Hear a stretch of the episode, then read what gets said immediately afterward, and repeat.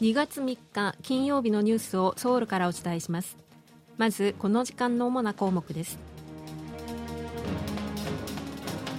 パク・チン外交部長官とアメリカの国家安全保障問題を担当する大統領補佐官は北韓の完全な非核化が韓米両国の優先課題であることを再確認しました。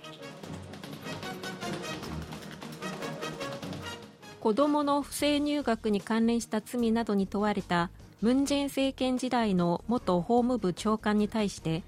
ソウル地方裁判所は懲役2年の判決を言い渡しました。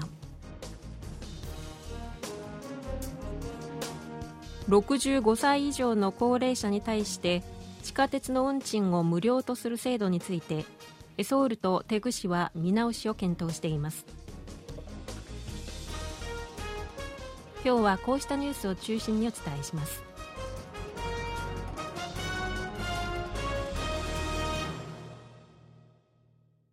パク・チン外交部長官とアメリカの国家安全保障問題を担当するサリバン大統領補佐官は現地時間の2日ホワイトハウスで会談し北韓の完全な非核化が韓米両国の優先課題であることを再確認し緊密な連携を続けていくことで一致しました。会談ではまた今年韓米同盟が70周年を迎えることからこれまで韓米同盟が成し遂げた成果をもとに新たな課題の解決に貢献する未来同盟を目指していくことで一致したほかユン・ソンニョル大統領の年内のアメリカ訪問に向けて協力することにしたということです。これに先立ってパク長官は現地時間の1日ニューヨークで国連安全保障理事会の理事国の大使らと韓半島問題について意見を交わしたほか2024年の安全保障理事会の非常任理事国入りに向けて支持を呼びかけました。その後国連本部でグテーレス国連事務総長と会談し韓半島問題などを議論しました。パク長官は現地時間の3日午後ブリンケン国務長官と会談する予定です。会談では韓米同盟の発展に向けた方策やユン・ソンニョル大統領のアメリカ訪問北韓問題での連携などについて意見が交わされるものとみられます。ソウル中央地方裁判所で3日ムン・ジェイン政権時代の元法務部長官で収賄や職権乱用などの罪に問われたチョーク被告の一審判決公判が開かれ裁判所はチョウ被告に対し懲役2年の判決を言い渡しました。判決の後チョウ被告は控訴する意向を示しました。チョウ被告は娘と息子の不正入学に絡む業務妨害虚偽公文書の作成と行使などの罪や娘の奨学金600万ウォンを不正に受給した収賄罪などで2019年12月に起訴されました。さらにその翌月には韓国政府の元高官の内部監査を中断させた職権乱用などの罪で追起訴されるなど合わせて12の罪で起訴されていました。検察は懲役5年と罰金1200万ウォン追徴金600万ウォンを求刑していました。3日に開かれた一審判決公判で裁判所は娘と息子の不正入学に絡む罪について有罪と判断しました。また娘の奨学金600万ウォンを不正に受給した収賄罪については賄賂ではないものの不正請託禁止法に違反したと判断したほか政府の元高官の内部監査を中断させた職権乱用の罪についても有罪とし懲役2年追徴金600万ウォンを言い渡しました。ソウル地裁は賄賂の授受証拠偽造教唆公職者倫理法違反などについては無罪と判断しました。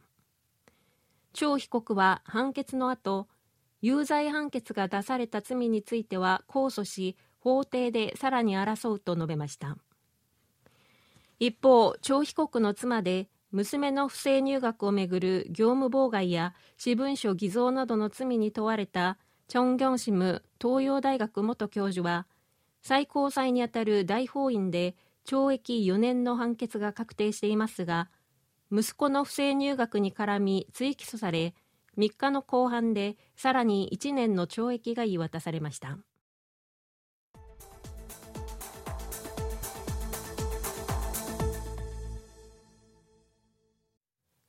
韓国経済研究院は韓国の今年の経済成長率の見通しを0.4ポイント引き下げ1.5%に下方修正しました。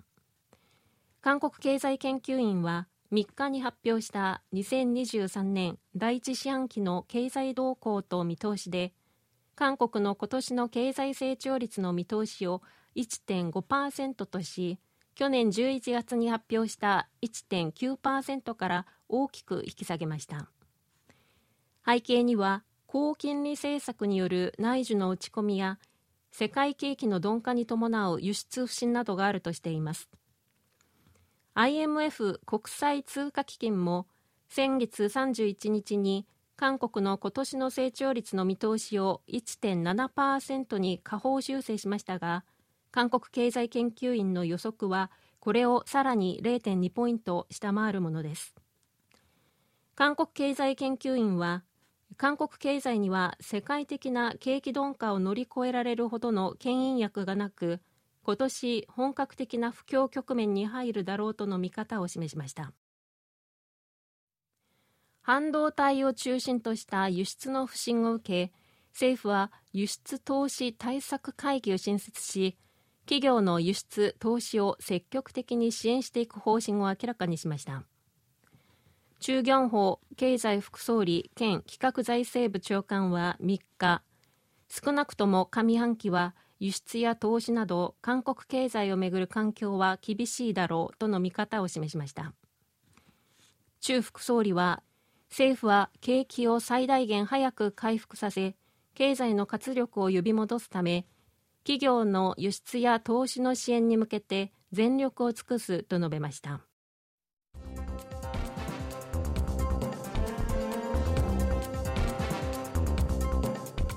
こちらは韓国ソウルからお送りしているラジオ国際放送 KBS ワールドラジオです。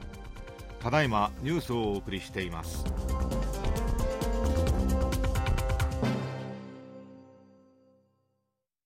65歳以上の高齢者に対して地下鉄の運賃を無料とする制度についてソウルとテグ市は見直しを検討する考えを示しました。